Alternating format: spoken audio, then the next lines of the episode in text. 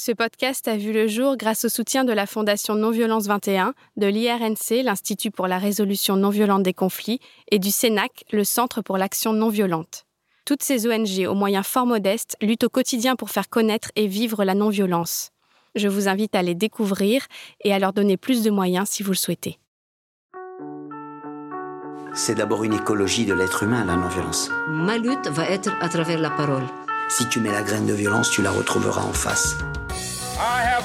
Ne jamais obéir. Urgence climatique, justice sociale. D'abord dénoncer le système. Mobilisation citoyenne. On ne peut pas être dans la violence et l'humanisme à la fois. Bienvenue dans le podcast La force de la non-violence. Parce que la force n'est pas l'apanage de la violence, parce qu'on peut changer cette croyance et toute notre culture. Je suis Célia Grincourt et je vais à la rencontre de personnes qui ont choisi la non-violence et les stratégies d'action qu'elles nous offrent pour se faire entendre, révolutionner ce monde ou simplement espérer survivre.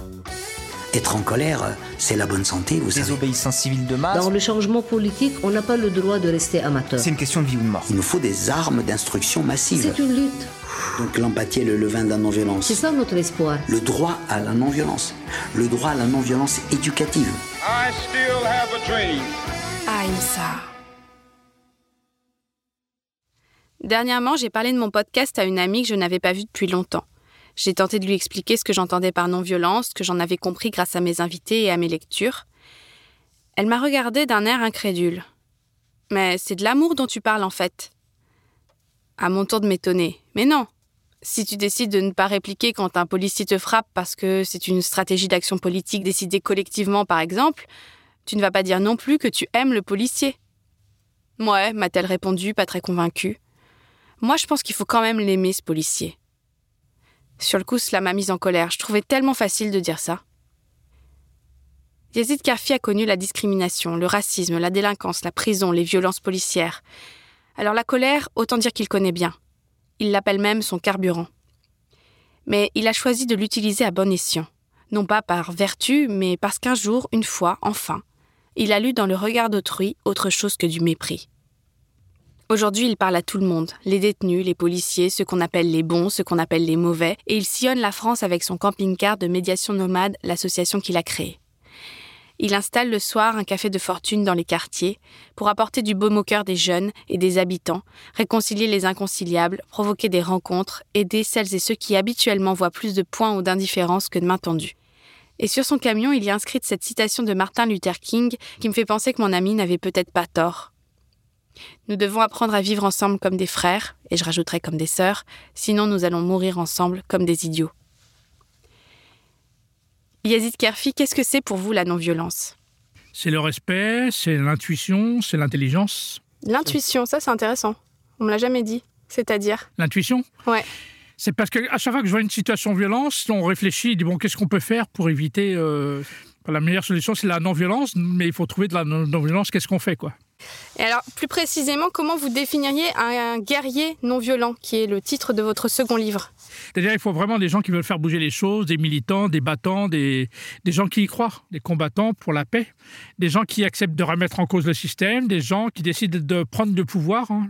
Enfin, c'est tout ça, c'est changer euh, ce monde et qu'on arrive sur un monde où on arrive à où il y a beaucoup de bienveillance, où, euh, où il y a une culture de la non-violence.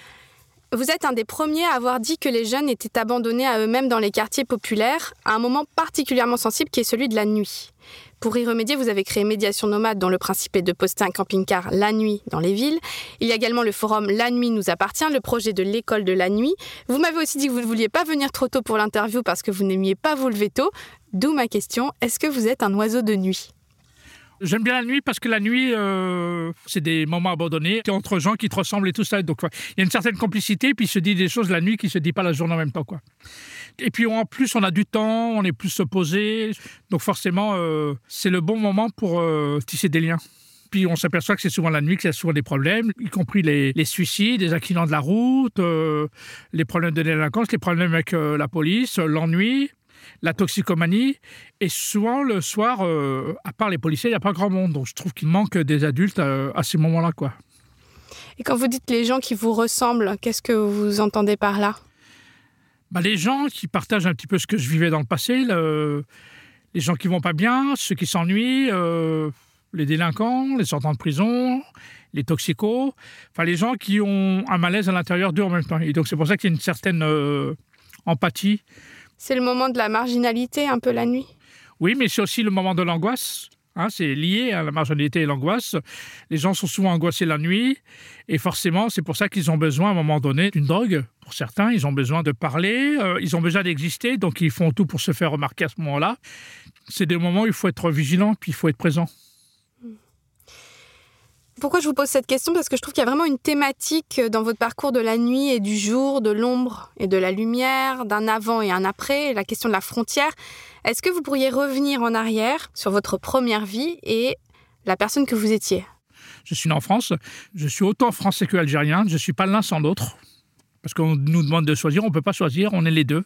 Mes frères et sœurs ont, sont tous nés en France et j'ai grandi dans le quartier du Val-Fouré à Mantes-la-Jolie. C'était l'un des plus grands quartiers de France. Et la différence avec mes frères et sœurs, c'est que mes frères et sœurs, eux, travaillaient très bien à l'école, moi, je travaillais très mal. Et donc, très rapidement, on m'a dit que de toute façon, Yazi, c'est le bon dernier, il réussira jamais. Quoi. On m'a toujours dit ça. Quoi. À l'école, on m'a dit la même chose. Et ça, c'est toujours resté. Et plus on me le disait, plus je, suis devenu. Donc, euh, quoi, heureusement, j'avais plein de copains dans le quartier. Euh, j'avais des copains à l'école. J'avais des copains. C'est-à-dire, la bande, c'est devenu ma seconde famille. J'étais plus souvent avec ma bande qu'avec ma famille. C'est avec eux que je me sentais le mieux. Quoi. Vous voyez, la question d'amour est très importante. Plus t'es mauvais, moins on t'aime. Donc on m'aimait pas. Plus à l'école, on m'a toujours dit que j'étais nul. Plus mes parents m'ont dit que j'étais un bon à rien. Plus les policiers m'ont traité de racaille. Plus j'ai ressemblé à cette image-là. Vous voyez, c'est l'image qu'on te donne. Mais ma façon d'exister, ah, j'aurais pu me suicider, mais je ne l'ai pas fait. J'aurais pu devenir un toxico, je ne l'ai pas fait. J'ai choisi la délinquance, la violence. La violence, c'est une façon d'exister, c'est un appel au secours, c'est une euh, façon de dire occupez-vous de moi. Donc c'est pour ça que la violence m'a permis de redevenir quelqu'un. Vaut mieux ça que rien du tout. Ça, c'est hyper euh, particulier, justement, ce que vous dites sur la violence, que c'est un signe de bonne santé, que c'est une forme de citoyenneté par défaut. Oui, mais quand on ne t'écoute pas, qu'est-ce que tu fais? Au bout d'un moment, quand on ne veut pas t'écouter, quand, on te méprise, euh, quand tu as l'impression de ne pas exister, bah, c'est pour ça que la violence, c'est encore un... C'est la dernière façon de pouvoir s'exprimer. C'est une fuite en avant, c'est une forme de suicide. En même temps, on se rappelle les émeutes en, en 81, les manguettes. Les jeunes dans les quartiers, avant, ils n'existaient pas. En été, ils s'ennuyaient. Et donc, ils ont commencé à faire des émeutes, à brûler des voitures et tout ça. Et à partir de là, on s'est rendu compte qu'il y a beaucoup de jeunes qui vivent dans les quartiers que l'été puis les week-ends, il n'y a pas grand-chose. Donc, euh, c'est à partir de là que est née la politique de la ville. On a créé le premier ministre de la ville après les émeutes en même temps. Et donc, euh, on est dans un pays réactif. C'est à chaque fois que quand il y a de la violence, qu'il y, y, a des morts, qu'on commence à réagir en même temps. Mais alors, comment vous pouvez défendre euh, la non-violence Puisque manifestement, la violence, ça marche? Oui, mais ça marche, mais je vois que ça marche à court terme. Je vois qu'en en fin de compte, les résultats ne sont pas forcément ici. C'est pour ça que c'est une histoire de maturité, d'intuition et tout ça. Quand on voyait toutes ces violences, et j'ai vécu aussi ces violences, et puis j'ai été violence en ce temps-là, on avait des résultats tout de suite dans l'immédiat, mais euh, dans le long terme, il n'y avait pas grand-chose. Et je me suis aperçu qu'en fin de compte, on est plus fort dans la non-violence que dans la violence. Je prends un exemple. Les émeutes de 2005, il y a eu 10 000 voitures qui ont été brûlées. Qu'est-ce qui reste en même temps? Vous voyez, il ne reste pas grand-chose. La violence, c'est facile. La non-violence, c'est quelque chose de beaucoup plus compliqué à mettre en place. Parce que les jeunes ont tellement de colère, tellement de haine. Mais je crois beaucoup plus à la non-violence aujourd'hui qu'à la violence. Parce que la violence, pour moi, c'est toujours un échec. Hmm. alors, comment c'est venu cette attirance pour la violence euh, Vous dites que vous, vous traitez de bon à rien, mais est-ce que... Euh, avant ça, il y, a eu quelque chose qui vous a marqué, puisque manifestement, vos, frères et sœurs n'ont pas eu du tout le même euh, parcours. Non, c'est-à-dire que quand tu te sens pas bien chez toi, quand tu te sens euh, différent des autres, quand tu te sens euh, exclu, quand tu te sens stigmatisé, tu sors un peu plus le soir et tu t'aperçois que le soir, tu rencontres des gens comme toi qui ont les mêmes blessures, les mêmes difficultés. Et les seuls qui m'ont tendu les bras, quand j'étais dans la rue, c'est des voyous, quoi. C'est pas les éducateurs, ils n'étaient pas là, c'est pas les animateurs, c'est pas les gens bienveillants, ce sont que des gens malveillants, qui pour moi étaient en ce temps-là des gens bienveillants. Il y a que qui m'ont compris, qui m'ont écouté, qui m'ont tendu la main, qui m'ont parlé d'amour. Ils vous ont parlé d'amour? Oui, il m'a dit qu'ils m'aimaient bien. Et moi, je les aimais bien. Et moi, je voulais leur ressembler. Et donc, euh, j'ai choisi de marcher avec des délinquants. Et quand j'étais délinquant, je rêvais d'être un grand caïd. La rigueur, j'ai pas réussi. La rigueur, tant mieux, mais je rêvais parce que quand tu es violent, quand tu es délinquant, euh, il y a de la fascination. Les gens sont fascinés par les voyous en même temps. Dans tous les films de gangsters, on valorise les voyous. Et quand je suis devenu un voyou dans mon quartier, je suis redevenu quelqu'un. Il y avait mon nom dans le journal. Quand j'allais en prison, euh, tu passes au tribunal, euh, on cite ton nom. Il y a plein de gens dans le tribunal, ils sont là pour toi. Voilà. Devant la porte de ta cellule, il y a ton nom, tout ça. Vous voyez, tu existes. Mais derrière, c'est un appel au secours. C'est un... Mais en même temps, je l'ai fait aussi pour l'argent. Hein. La délinquance, c'est un moyen de s'enrichir pour des pauvres. J'ai gagné de l'argent de cette manière. Puis il y avait quand même une mentalité, il y avait des règles, il y avait un code, il y avait des choses comme ça. Et je me retrouvais euh, dans, dans ce milieu en même temps. quoi. Alors, quel a été le point de basculement pour vous? Parce que donc vous avez fait de la prison, etc. Qu'est-ce qui s'est passé? Comment vous êtes passé de l'autre côté du miroir? Qu'est-ce qui fait, c'est que bon, j'ai fait euh, quelques années de prison, j'ai été plusieurs fois en prison, j'ai fait à peu près une dizaine d'établissements pénitentiaires différents, j'ai toujours récidivé. Pour quelle cause? Toujours vol, hein, des vols, euh, départ cambriolage, vol de voiture, euh, attaque à main armée, braquage, des choses comme ça. Plus tu restes dans la délinquance, plus tu fréquentes d'autres délinquants et plus euh, tu en sors pire. La prison a un côté école du crime. les délinquants parlent que de la délinquance. Tu rentres avec un CAP de cambrioleur en prison et tu sors avec un master de criminologie de prison. Et à chaque fois, j'ai connu des délinquants encore pires, encore plus voyous. Et donc, à chaque fois, j'allais les voir parce que j'étais fasciné par la délinquance. C'était ma façon, puis c'était mon métier. Voleur, c'était mon métier. Qu'est-ce qui fait que j'ai changé? C'est qu'à ma dernière peine de prison, le ministère de l'Intérieur a décidé de, m'expulser du territoire français car ils m'ont considéré comme une personne multirécidiviste irrécupérable. Et à partir de là, grâce à mes frères et sœurs qui étaient dans le milieu associatif, euh, donc ils ont été voir le maire, ils ont été voir les travailleurs sociaux, ils disent c'est pas normal, on est né en France, ils vont expulser notre frère, c'est pas possible, c'est pas normal, c'est une loi injuste, discriminatoire, c'est une loi raciste. J'ai une loi raciste parce que imaginez que mon meilleur ami soit français, on va en prison ensemble, lui, à la fin de sa peine, il va pouvoir rentrer chez lui. Et moi, à la fin de ma peine, comme je ne suis pas français, on va m'expulser. Vous voyez, c'est une loi discriminatoire. On devrait avoir la même peine qu'un autre et non pas une peine supplémentaire. Donc, beaucoup de personnes se sont mobilisées. Et même le maire de Mantes-la-Jolie, l'ancien maire socialiste de Mantes, M. Paul Picard, est venu à la barre. Il a dit au juge que j'étais un mec intelligent, j'avais des capacités, je n'étais pas du tout une personne récupérable. Il m'a dit Je suis prêt à me porter garant pour lui, pour Yazid, et je suis prêt à l'héberger chez moi. Et moi, ça m'a ça a produit un déclic dans ma tête. C'était la première fois de ma vie que les gens regardaient plutôt mes qualités que mes défauts. Avant, les gens ne regardaient que mes défauts. Donc, j'existais qu'à travers mes défauts. Le jour où les gens ont plutôt regardé mes qualités que mes défauts, ça m'a complètement changé. Grâce à eux, je n'ai pas été expulsé pour leur faire plaisir. Je dis que maintenant, je ferai deux choix. Premièrement, je me suis juré de jamais recommettre un délit. Et deuxièmement, maintenant, je vais aider les autres, et notamment les jeunes qui sont en difficulté, surtout qui ne deviennent pas comme moi, en tout cas qui restent dans le droit chemin. Vous voyez, c'est pour ça que je dis dans la vie, c'est toujours des histoires de rencontres. On peut faire des belles rencontres ou des mauvaises rencontres. Le jour de ce jugement, c'était des belles rencontres. Vous voyez, le déclic s'est passé à 31 ans. Et pour une fois, ils ont regardé le vrai Yazid, parce qu'en fin de compte, le vrai Yazid, c'est Yazid d'aujourd'hui. Quand j'étais voyou, c'était le faux Yazid, parce que je me cachais derrière la délinquance. Mais en fin de compte, euh, à l'intérieur de moi, j'étais quelqu'un de bien, en vrai, quoi. Et euh, quand on m'a parlé de mes qualités, c'est ça qui m'a bousculé. Il dit, mais en fin de compte, il a raison, c'est vrai que j'ai plus de qualités que de défauts. Et sachez qu'aujourd'hui, euh, chez moi, j'étais le plus nul, hein, bah, sachez que c'est moi le plus diplômé de ma famille. quoi. Avant, j'étais euh, en échec scolaire. Aujourd'hui, je suis enseignant quand même à l'université, quoi. Avant, j'étais délinquant. Aujourd'hui, je suis un spécialiste de la prévention de la délinquance. Avant, j'étais en prison. Aujourd'hui, je travaille en prison. Avant, les policiers me couraient derrière. Maintenant, c'est moi qui leur cours derrière pour les former. Vous voyez, on peut être le pire et le meilleur à un moment donné, quoi. C'est pour ça que je crois en l'être humain. Je ne crois pas au système. Je n'aime pas le système. Il est déconnant. Par contre, je crois en l'être humain. Parce que dans chaque être humain, il y a quelqu'un de bon à l'intérieur. Mais c'est extraordinaire comme trajectoire. Ça montre à quel point le miroir qu'on tend à l'autre peut euh, faire tout changer. Tout à fait, oui, oui, c'est les films miroirs. On ressemble à l'image qu'on te donne. Hein. Et c'est pour ça que toute ma façon de travailler aujourd'hui, bah, je, je, valorise les gens, je regarde plutôt leurs qualités que défauts. Quand j'arrive en prison, j'ai des délinquants, enfin, du moi, j'ai des criminels. Mais je ne regarde pas les, les actes qu'ils ont commis, je regarde l'individu. Je fais la différence entre l'individu et les actes qu'il a commis. Parfois, il a fait quelque chose de très très grave, monstrueux. Ça a duré cinq minutes, mais le résultat n'est pas que ça. Si on l'enferme dedans, donc moi je regarde l'individu d'abord. Et je leur dis toujours, vous avez quand même plus de qualités que défauts. Prenez une feuille, mettez vos défauts d'un côté, mettez vos qualités. Vous allez voir, vous avez quand même plus de qualités que défauts. Donc travaillez sur vos défauts, mais mettez vos qualités en avant. quoi. Prends l'exemple en prison, quand j'interviens, ils mettent une affiche débat avec Yacine Kerfi, ancien détenu devenu enseignant à l'université. Et les détenus regardent l'affiche du Ah bon? On peut avoir été délinquant puis être prof à l'université, oui. Ça veut dire qu'on peut changer. Rien qu'en lisant l'affiche, tu as déjà gagné. Ben moi, je vais venir au débat, quoi. Et je dis aux détenus, on se connaît pas, rien et ça, c'est une belle rencontre. Il dit, vous serez pas en prison, ce sera jamais vu. C'est pour ça que je dis que profitons de cette opportunité pour pouvoir se rencontrer en même temps. Et franchement, il y a plein de détenus. À la fin, ils viennent me voir, ils disent, franchement, Yazid, bravo. Hein. Avant, je n'étais pas convaincu, c'est comme ça. Je dis, franchement, T'es un exemple, quoi. Il dit franchement, euh, ça m'a ouvert les yeux. Franchement, il y en a plein qui m'écrivent. Il y en a plein. J'écris à des détenus. Et euh, qu'est-ce que vous pensez du système carcéral en France? C'est une institution violente, c'est-à-dire qu'ils utilisent ce qu'il y a de plus violent, même dans l'enfermement, enfermer les êtres humains, les choses comme ça. C'est comme si ces quatre murs qui sortiront les gens de la délinquance en même temps. Contraire, on s'aperçoit que quand on prend les statistiques de la violence et de la délinquance, la majorité des personnes qui sortent de prison récidivent. Chez les mineurs, c'est 80%, c'est énorme quoi. Chez les majeurs, le taux est de 60%. Donc la prison ne remplit pas son rôle, elle a deux rôles. Premièrement, c'est maintenir les personnes en prison, elle le fait bien, il y a peu d'évasion.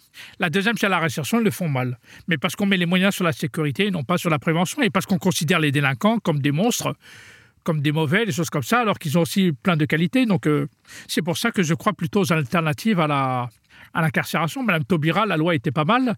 C'est pour ça que j'ai travaillé un petit peu avec Madame Taubira, c'est-à-dire qu'il faut que la prison soit l'exception. Aujourd'hui, la, prison est la peine de référence. Alors que non, c'est pas ça. Il faut les mettre au travail, il faut les mettre, euh, leur donner des cours, euh, leur apprendre vraiment la non-violence. Profitons qu'on est avec eux pour essayer de les changer euh, et non pas les enfermer comme des animaux. Quoi. Après, je suis malheureux, je suis triste. Il y a des détenus, ils vont passer des années en prison. Par exemple, Redouane Faïd, je ne sais pas si vous connaissez de nom. Il s'est évadé plusieurs fois de prison et tout ça. Il a 48 ans. Il a à peu près 50 années de prison à faire. Enfin, ces avocats, ils n'arrêtent pas de dire qu'il faut le sortir. Ils l'ont mis complètement à l'isolement et tout ça. Je lui écris hein, de temps en temps, des choses comme ça. Donc, euh, non, je suis malheureux, je suis triste. J'ai de l'empathie. Ok, c'est un voyou, des choses comme ça. Mais j'ai de l'empathie pour ces gens-là. Je les aime. Moi, j'aime, euh, j'aime tout le monde. Et il vous répond? Ah oui, il m'écrit, il m'écrit régulièrement. Moi, j'ai envie de faire un permis de visite pour aller le voir. Je ne regarde pas le voyou, je regarde l'individu qui y a derrière en même temps. Et cet individu va m'apprendre beaucoup de choses. Je dis à Redouane, est-ce que tu as des idées par rapport à ce que je fais ou par rapport à la délinquance? Je parle du principe que les délinquants, c'est aussi des gens très intelligents. Ils ont plein d'idées sur la prison. Je pense que ceux qui trouveront des idées pour changer la prison, ce sont des prisonniers comme des gens qui vivent dans les quartiers ont plein d'idées. Comme euh, les personnes qui parlent le mieux du racisme, c'est des gens qui ont vécu le racisme. Or, souvent, c'est n'est pas ceux-là qu'on écoute en premier. Donc, c'est pour ça que j'essaie de changer ce système. quoi. Est-ce que vous avez déjà entendu parler de la justice restaurative? Oui, c'est très bien. Ça, ça permet de se mettre un petit peu à la place de l'autre. Ça permet d'être dans l'empathie, que chacun essaie de comprendre un petit peu l'autre. Comprendre, ce n'est pas justifié. Donc, euh, parce que souvent, quand on commet des délits et tout ça, on passe pas du tout aux victimes. Or, il y a souvent un dramatisme derrière. Et c'est ça qui est important en même temps. Quand on commence à s'occuper de l'autre, à, avoir une attention pour l'autre, on commence peut-être à changer son comportement. Mais parce qu'en même temps, c'est-à-dire que moi, quand j'étais délinquant, je n'aimais pas les gens honnêtes. Parce qu'en général, les gens honnêtes n'aiment pas les gens malhonnêtes. On peut le comprendre. Donc, les gens malhonnêtes n'aiment pas les gens honnêtes. C'est ça la non-violence. Aimer y compris les gens euh, détestables. Alors, est-ce que vous avez eu, vous, personnellement, des sources d'inspiration euh, sur votre chemin de non-violence? L'abbé Pierre m'a toujours marqué. Hein. L'appel de l'abbé Pierre, je crois que c'était en 54 ou quelque chose comme ça. Donc, euh, puis sa voix, ça, c'est une personne de référence pour moi, même temps. L'abbé Pierre, euh, ça m'a toujours touché. quoi. Ceux qui ont pris tout le plat dans leur assiette, laissant les assiettes des autres vides, et qui, ayant tout, disent avec une bonne figure, une bonne conscience, nous, nous, qui avons tout, on est pour la paix. Je sais que je dois leur crier à ceux-là, les premiers violents, les provocateurs de toute violence, c'est vous. Et quand le soir, dans vos belles maisons, vous allez embrasser vos petits-enfants, avec votre bonne conscience, au regard de Dieu, vous avez probablement plus de sang sur vos mains d'inconscient que n'en aura jamais le désespéré qui a pris des armes pour essayer de sortir de son désespoir. Ce n'est pas l'appel de 54 ici, mais une allocution célèbre de l'abbé Pierre. Vous avez dit qu'avec la violence, l'espoir est encore permis, puisque c'est un cri, un moyen de s'exprimer encore. Mais comment on fait face à la haine, à la radicalisation, à un refus, semble-t-il, total d'entrer en communication? Est-ce qu'on peut faire quelque chose? On peut toujours faire quelque chose parce que ça reste des humains. Moi, je travaille bien avec euh, les personnes qui sont délinquants, ils sont comme ça, parce qu'ils ont encore un discours, ils sont dans l'échange. En même temps, j'ai envie d'échanger parce qu'il y a un appel au secours. Et quand tu es radicalisé, quand de la haine, ils s'enferment entre eux. Pour eux, tous ceux d'en face sont des ennemis. Donc c'est difficile. Sachez que j'interviens en prison aussi dans les quartiers où il y a des personnes radicalisées, des personnes qui étaient en Syrie, des choses comme ça. Donc, euh, avec eux, je parle de valeurs, je parle de respect, je parle de citoyenneté, je parle euh, d'amour, je parle de... C'est à nous de montrer l'exemple, de faire quelque chose de bien. Beaucoup m'apprécient parce qu'ils disent tu as une belle démarche en même temps. Quand tu es exemplaire, il y a des gens qui veulent te prendre en exemple. Et même ces personnes-là, ils disent euh, tu es une personne bien, toi. Ça veut dire qu'ils peuvent se remettre en cause. À ces personnes-là, je ne leur pas de la non-violence. Il faut accepter le dialogue, il faut discuter avec les personnes différentes et tout ça. Et parce que je suis persuadé que dans leur tête, quand ils vont rentrer dans leur cellule, quand ils vont retourner dans leur hall d'immeuble ou ailleurs, ils vont se poser des questions. Disent, en fin de compte, il avait raison. quoi. Donc, il faut essayer de les persuader. Moi, je crois dans les rencontres. Et une rencontre avec des personnes comme ça, au fond d'eux, ils ont quelque chose de bien en même temps. Ils ont des grandes blessures, sûrement, il y a des choses qui vont très mal. Ils sont en train de se détruire. Hein. Mais euh, au fond d'eux, euh, ils ont un cœur comme tout le monde, ils ont une tête. Ça reste des êtres humains. Ce ne sont pas des monstres. Des fois, je rencontre des gens dans la rue qui m'ont dit Yazid, il y a quelques années, tu es venu me voir en prison. Franchement, depuis ce temps-là, en vrai, j'ai changé. quoi. Ou alors, je t'ai entendu une fois à la télé. Franchement, depuis ce temps-là, ils, se ils viennent te voir comme ça, ils m'avaient jamais vu. Voyez? En fin de compte, je suis persuadé que dans ma vie, j'ai sauvé la vie à plein de monde. Sans s'en rendre compte, c'est pour ça qu'on ne peut pas le chiffrer. Des fois, j'entends les élus, ils disent donne-nous des chiffres. Il n'y a pas de chiffres. Quand tu rencontres quelqu'un, euh, parfois, il s'est produit quelque chose en même temps. On ne peut pas chiffrer. Moi, j'aime bien la phrase de Nelson Mandela qui disait Pour aller vers la paix, ce n'est pas avec ses amis qu'il faut dialoguer, c'est avec ses ennemis. Apprenons à discuter avec nos ennemis. Qu'en fin de compte, ce n'est pas vraiment nos ennemis, c'est qu'il y a un malentendu. Entre les jeunes et les policiers, il y a un vrai malentendu. quoi. Alors, Venons-en à l'aventure médiation nomade. Donc, comment vous est venue cette idée d'un camping-car qui viendrait le soir se poster dans les quartiers? Bah, Tout a commencé en 2012 à Clichy-sous-Bois, hein, après, quelques années plus tard après les émeutes. Euh, moi, c'est la Fondation Abbé Pierre, vous voyez, je rejoins la Fondation Abbé Pierre qui m'a demandé d'intervenir sur le quartier. La Fondation Abbé Pierre travaillait sur le logement, et puis moi, ils m'ont dit Yazid, on sait que tu travailles beaucoup avec les jeunes et tout ça. Et donc, je suis intervenu auprès des, jeunes à Clichy-sous-Bois, qui était vraiment un quartier très, très, très dégradé. C'est une copropriété dégradée, c'est un bidonville vertical en même temps. Et à chaque fois, le bouc émissaire, c'était pour eux les jeunes. Ce qu'ils voulaient les jeunes, c'est avoir un lieu pour se poser en même temps. Parce qu'on se plaint qu'ils sont dans les halls. Et donc, je vais proposer, si vous voulez, euh, on va demander à la mairie de vous ouvrir un local. Parce qu'une fois que tu te poses, tu peux au moins faire des choses. La mairie a refusé. Donc, je voulais pas rester en situation d'échec et j'ai dit à la mairie, mais si je viens le soir avec un barnum, je mets des tables et des chaises dehors et puis le soir, je, pars. Euh. Et là, la mairie a accepté. Et c'est à partir de là qu'est née Médiation Nomade. C'est-à-dire, c'est un local euh, sur roulette, quoi. C'est-à-dire, on s'installe le soir. Je vais le soir exprès parce que c'est le soir qu'il y a souvent plus de problèmes. Et à partir de minuit, l'heure du matin, je remballe tout et je repars. Et je reviens la semaine suivante et je comme ça. Et comme ça marchait bien à Clichy, il y a beaucoup de villes qui m'ont appelé. Il a dit Est-ce que tu peux venir dans notre ville? Donc de plus en plus en France, on m'a demandé d'intervenir dans les quartiers. J'ai été médiatisé, donc les médias en ont parlé. Donc, euh, et j'ai créé l'association qui s'appelle Médiation Nomade, c'est-à-dire c'est occuper l'espace euh, public en soirée par des adultes bienveillants. Et je parle du concept que la parole, c'est plus fort que la violence. Plus il y aura de la parole, moins il y aura de la violence.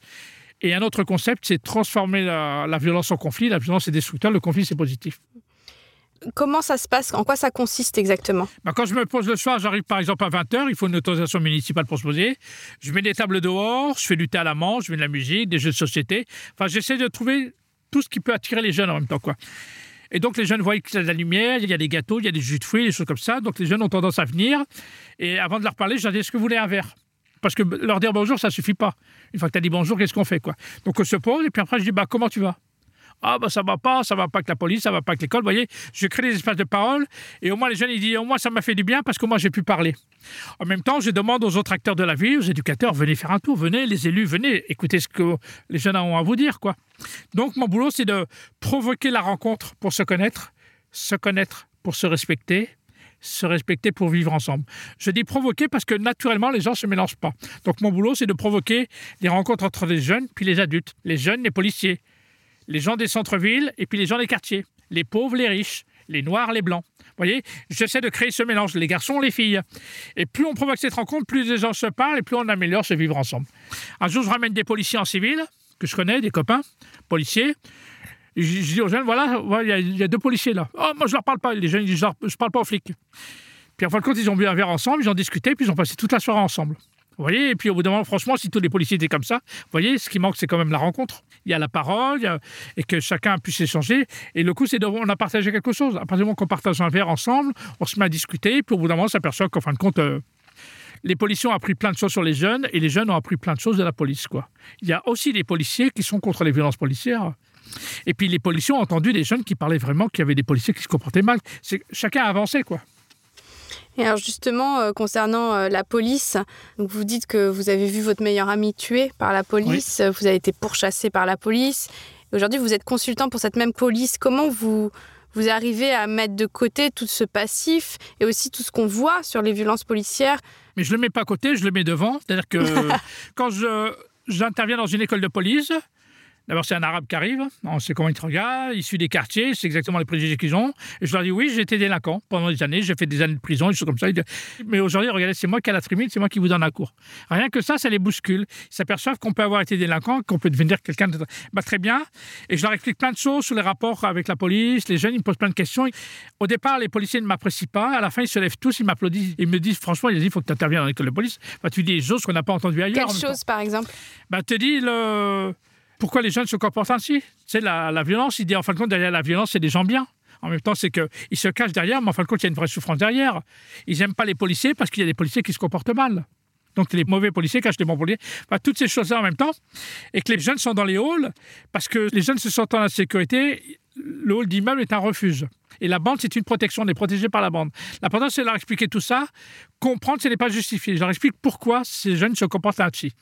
Et pourquoi ils considèrent que les gens ne les aiment pas, mais parce qu'en fait, compte, on ne les aime pas euh, non plus de l'autre côté. Donc, à la fin, les policiers, c'est-à-dire, il y a une espèce d'empathie. Et puis, j'ai expliqué aussi mon parcours. Et donc, euh, ils comprennent qu'à un moment donné, que les individus peuvent changer. Et je leur propose la prochaine fois, bah, si vous voulez, on va organiser une rencontre avec ces jeunes-là. Et donc, ils viennent, et puis à un moment donné, on, arrive à faire des choses, quoi. Hmm. Et alors pour revenir à médiation nomade, comment vous assurez justement cette pérennité euh, quand vous partez des quartiers après avoir provoqué cette rencontre? Comment faire pour que ça continue quelque part? Bah Déjà, la première pérennité, c'est qu'on est financé, on est bien soutenu par l'État. Mais parce que les gens qui vont la nuit dans les quartiers, il n'y en a pas beaucoup en France. Non, mais l'important, c'est que je propose à la ville, OK, je viens avec mon camion, je fais quatre soirées au maximum, mais après, c'est à vous de faire. Parce que si je les écoutais, je serais là toute l'année. Et derrière, je leur propose deux, trois jours de formation. Ils me parlent des problématiques et avec eux, on essaye de construire euh, des solutions. Je parle du concept sur l'intelligence collective. Moi, je suis intelligent, vous êtes intelligente. Si on met toutes ces intelligences ensemble, on trouvera forcément les solutions. Avant, la maison des jeunes fermait à 18h. Maintenant, il y a des villes, elles ferment à 23h. Je dis, changez vos horaires. Arrêtez de venir le matin, il n'y a personne. Commencez à travailler l'après-midi, puis fermez plus tard. La plupart des maisons de jeunes en France ont des horaires de sécurité sociale ou des horaires de mairie. 9h midi, 14h, 18h, fermer la nuit et le week-end, c'est une aberration. Je pense que on doit s'adapter au public et non pas le contraire. Ça, c'est un exemple. Je pense que dès la rencontre jeune police, il faut organiser à un moment donné du dialogue entre les uns et les autres en même temps. Je pense que quand dans une ville, on travaille sur la prévention de la délinquance, il faut mettre tout le monde autour de la table, y compris les délinquants, parce que les délinquants savent des choses que nous ne savons pas. Et si on n'écoute pas leur discours, on ne comprendra pas. Or, vous verrez que dans les réunions, on parle de tout le monde sans les inviter. Ils n'arrêtent pas de parler des jeunes sans inviter les jeunes autour de la table. Si on parle de la délinquance, il faut mettre des délinquants autour de la table. Et ça, c'est une chose qu'ils ne savent pas faire. Bah oui, on les invite, quitte à les payer. Parce que je leur dis, vous êtes tous payés, vous, les travailleurs sociaux, dans ces réunions. Eh ben, si on avait des habitants, il faut qu'ils soient payés comme tout le monde. On est là pour travailler, tout travail mérite salaire. À un moment donné, il faut écouter les personnes qu'on ne veut pas entendre. Et si vous voulez trouver les solutions, il faut d'abord écouter pourquoi ils se comportent ainsi. Et une fois qu'on a compris pourquoi ils se comportent ainsi, peut-être qu'au bout d'un moment, on va pouvoir avancer sur certaines choses. Donc j'essaie de changer un petit peu les pratiques. Maintenant, on a même une association euh, qui s'appelle Passerelle, c'est que des filles, on leur prête le camion de médiation nomade et ils vont la nuit, que des filles, dans les quartiers. Et ça permet de travailler en même temps sur la rapport filles-garçons. Et comme il y a des filles, donc il y a des filles qui, osent venir en même temps. Pour montrer que ce n'est pas une question de force physique ni rien, que euh, vous voyez, c'est une question d'aller vers, d'intelligence, de pouvoir y aller, parce qu'ils sont formés. La plupart de ces filles étaient mes étudiants de l'université, et moi, je forme mes étudiants euh, là-dessus. Et alors, qu'est-ce que c'est le forum La nuit nous appartient? On le fait une fois par an ou deux fois par an, c'est-à-dire on réunit plein d'acteurs qui travaillent la nuit, et on réfléchit sur l'histoire de la nuit en France. Hein Ça fait au moins 40 ans que les jeunes sont dans les halls, dans les halls d'immeubles, et puis on n'a pas avancé. On n'avance pas. Et les seules solutions, c'est de mettre des caméras. Moi, je suis contre ce système-là. Moi, je crois en l'être humain. Ce n'est pas une caméra qui remplacera un être humain ou, euh, un animateur dans les rues en même temps. J'essaie d'être contre ces politiques sécuritaires. Le prix d'une caméra, c'est 12 000 euros. La caméra. Tu mets deux caméras, 24 000 euros. C'est le prix d'un demi-poste de médiateur ou d'éducateur. Je préfère un médiateur dans la rue qu'une caméra. Encore aujourd'hui, c'est encore pire, il y a des drones. Et c'est encore pire, moi j'habite à Mantes-la-Jolie, au Val-Fouré, deux fois par semaine, on a un hélicoptère qui vole au-dessus du quartier. Bientôt, on va se mettre sur la Lune pour regarder les gens. Quoi. Au lieu d'être dans la proximité, d'être à côté des gens, on s'en éloigne et puis on les regarde de loin. C'est une aberration, mais ça fait gagner beaucoup d'argent aux entreprises de sécurité. Aujourd'hui, moi, j'ai un diplôme d'expert en sécurité et mon boulot, c'est de me battre contre ces experts en sécurité qui, eux, vendent de la peur et après, ils, installent leur système. Donc, dans votre second livre, guerrier non violent, vous dites aujourd'hui, j'ai trouvé ma place dans la société. Cette place, c'est aider les autres et rapprocher les mondes, notamment avec mon camping-car de médiation nomade. Est-ce que vous avez réussi à ce que certains jeunes prennent leur place? Oui, il y a des jeunes, il s'est produit un déclic quand je suis venu. Il dit franchement, Yazid, depuis que tu es venu, euh, franchement, tu m'as ouvert les yeux, il y a des choses que j'arrive à comprendre. Il y a des jeunes qu'on a pu remettre en relation avec les éducateurs, la mission locale, à l'emploi, les choses comme ça. Il y a des jeunes qui font un petit peu la même chose que moi, maintenant ils sont un camion, ils font la même chose. Il y a des jeunes qui avant étaient animateurs, puis maintenant ils ont décidé de travailler le soir, c'est-à-dire qu'ils changent un petit peu leur genre de travail. Il y a des jeunes que j'ai connus en prison et puis ils savent que je fais que je m'installe le soir dans les quartiers. Ils me disent Yazid, euh, j'ai envie de faire ce que tu fais à l'extérieur parce qu'ils connaissent plein de choses et donc ils viennent des fois le soir avec moi et qui ont décidé aujourd'hui de faire un petit peu la même chose que moi ou qui sont médiateurs quoi. Et alors justement, comment on devient médiateur? Bah, médiateur, c'est d'abord soi-même, c'est d'être euh, avoir confiance en soi, ne pas avoir peur, accepter de travailler auprès des autres. Il n'y a pas de diplôme il y a pas si, de... si, il y, a des ah, si, il, y a, il y a des formations, il y a des CAP de médiateurs, il y a des licences de médiateurs, il y a des masters de médiateurs. Donc, euh, parce que tu connais des jeunes qui veulent faire médiateur, ils disent Ouais, mais moi, je ne parle pas aux flics. Hein. Moi, je ne veux pas travailler que. Bah, oui, le rôle du médiateur, c'est d'être entre les jeunes et les policiers. Donc, euh, moi, je forme beaucoup de médiateurs en France. Je leur explique euh, comment on va vers les autres, comment on discute avec des gens qui ne nous aiment pas, comment on peut travailler la nuit. Vous voyez, je, je, leur donne quelques petites recettes de cette manière. Comment je m'installe avec mon camion le soir quand j'arrive dans un quartier. Quoi. Et s'il y a des jeunes qui posent particulièrement problème dans un quartier, qui refusent de venir, vous avez des méthodes? Non, mais on est des êtres humains. Il y a des choses qu'on réussit, il y a des choses qu'on réussit pas. Mais j'essaie de, à chaque fois que ça se passe, j'essaie de me remettre en cause. Je dis pourquoi ça n'a pas marché? On réussira pas pour tout le monde. Hein. Il y en a qui ont des problèmes psy. Il y a des jeunes qui sont radicalisés, par exemple, qui ne changeront pas. Il y a des gens qui ont choisi d'être dans le business.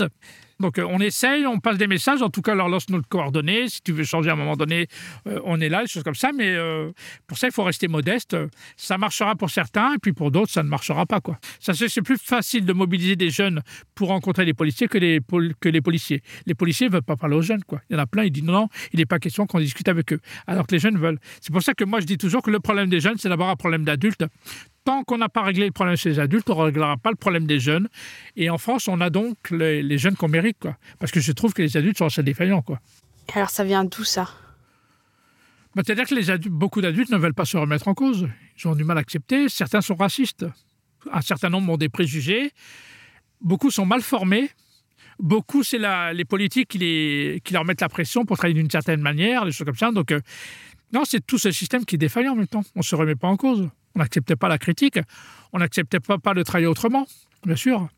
Et mais alors, qu'est-ce que vous pourriez dire à ces jeunes euh, qui pensent que le système, on peut le renverser que par la violence? Parce que le racisme, on ne pourra pas l'enrayer autrement. Ils ont trop subi. Enfin, je leur dis déjà, euh, trouvez-moi un exemple où la violence a marché, où on a réussi à avoir des, des résultats. C'est encore pire. Les violences policières, moi je ne dis pas violence policière, je dis violence de policiers. Il y a un certain nombre de policiers qui se comportent mal. Les policiers ne sont pas au-dessus de la loi. Hein, il y a un code de déontologie. Quand les policiers se comportent mal, il faut les dénoncer très régulièrement. Il y a un certain nombre de policiers qui n'ont rien à faire dans la police. Et je pense que les policiers sont mal formés, mal encadrés. Euh, certains sont racistes, certains ont des préjugés. Donc euh, tout ça, il faut le dénoncer.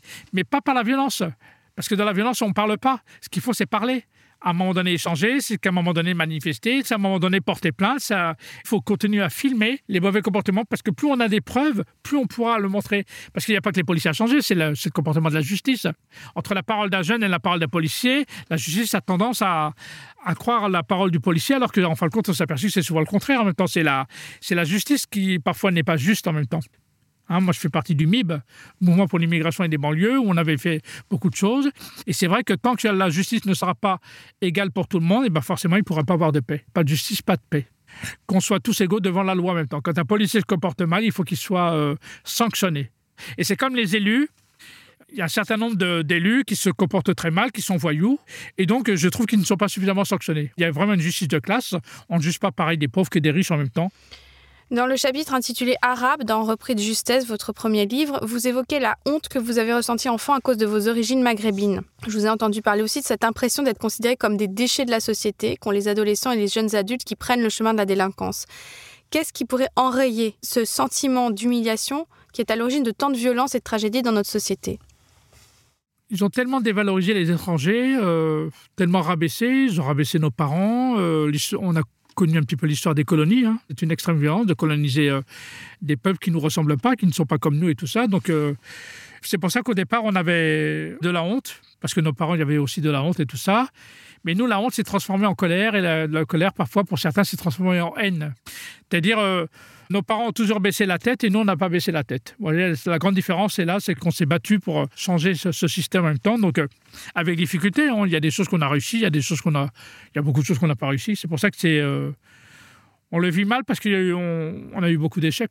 On a beau se battre, on n'a pas beaucoup de place. Il y a toujours du racisme, il y a toujours, on est dans un pays où il y a beaucoup de discrimination, des choses comme ça. Donc, on n'a pas gagné à ce niveau-là. Quoi. Et c'est pour ça, est-ce que ce système, il faut l'abattre? Enfin, Est-ce que la, non-violence sera suffisante? Parce que je comprends le questionnement de certains jeunes. Non, pas l'abattre, c'est le corriger. Qu'au bout d'un moment, ils puissent reconnaître qu'ils ont fait euh, des erreurs, que la colonisation était un, crime, c'est une violence extrême, et qu'encore, on est, on est dans un pays où il y a énormément de colonies, la France, hein, il y elle en a partout. Euh, euh, on vient tous des anciennes colonies françaises, et que la France a un problème avec son, histoire coloniale. Hein, euh, savoir pardonner. C'est qu'à un moment donné, que chacun puisse faire un, pas vers l'autre. C'est pas simple. Hmm. Avant Médiation Nomade, vous avez dirigé une maison des jeunes et de la culture pendant dix ans à Chanteloup-les-Vignes. Vous avez obtenu un DESS ingénierie de la sécurité. Vous vous êtes formé à la thérapie sociale avec Charles Rogeman qui permet de travailler sur les préjugés, les peurs et la confiance en soi. Vous êtes maintenant chargé de cours à l'Université de Nanterre en master de sciences de l'éducation. Vous avez euh, créé euh, le Forum de la nuit. Bon, bref, vous avez fait énormément de choses. Vous faites toujours beaucoup de choses. Quel est votre moteur pour toutes ces activités, ces diplômes et ces apprentissages? Je suis en colère. Suis en colère contre le système, je suis en colère par ce qui se passe en prison, je suis en colère par ce qui se passe dans les quartiers, je suis en colère contre les, la discrimination, le racisme, euh, comment parlent des élus, comment parlent les, politiques, je suis en colère contre les adultes, comment ils considèrent les jeunes et tout ça. Et tant que je suis en colère, je suis bon. C'est pour ça que je dis toujours que la colère, c'est mon carburant. Tant que je suis en colère, je suis bon. Et la non-violence, c'est mon moteur. J'utilise la non-violence en même temps. Mais je suis en colère et c'est ça qui me fait avancer. Le jour où je suis plus en colère, je serai à côté de la plaque. Yazid Kafi, merci beaucoup. Un grand merci pour euh, votre écoute empathique. Moussé Hakim, La carte de résidence, titre issu de l'album Origine contrôlée.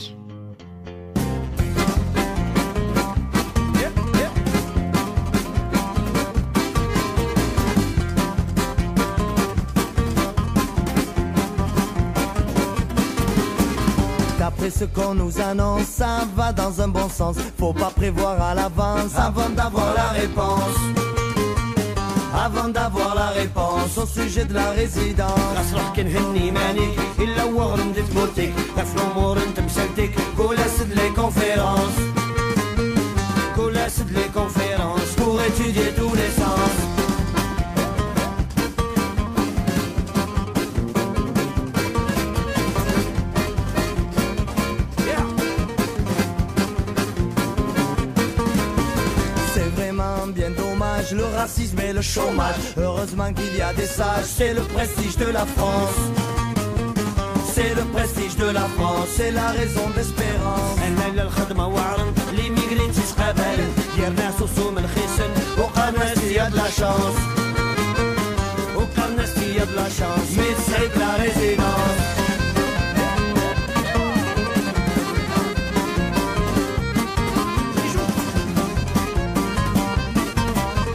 Si vous avez apprécié ce moment passé ensemble, partagez-le, commentez-le, mettez beaucoup d'étoiles. Vous contribuerez ainsi à diffuser la culture de non-violence.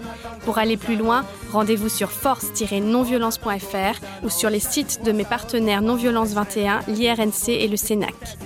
Vous pouvez vous abonner à la revue Alternative Non Violente, chercher l'association, le domaine, le mouvement qui vous parle, vous former et mettre en pratique la non-violence dans votre quotidien et dans vos combats pour plus de justice dans ce monde. C'est tout ce à quoi j'aspire en créant cette émission. Je réponds avec joie sur les réseaux sociaux et la chaîne YouTube La Force de la Non-Violence. À très bientôt. Aïnsa.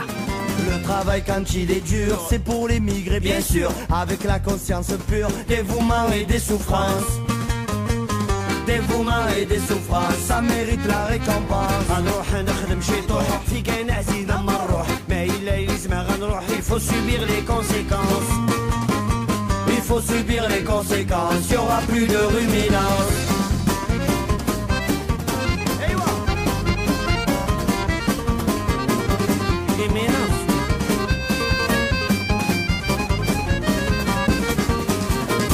Après tout, ça me fera du bien de retourner chez les miens. Je suis un Africain, le soleil en permanence. Le soleil en permanence. Le soleil en permanence. Pour moi, ça a de l'importance. انت تروح بلايتيش تاكل تموت تتفرجيش ربي دفنية تفريج تمنع معيش d'avance Et تمنع معيش d'avance Jusqu'à la fin de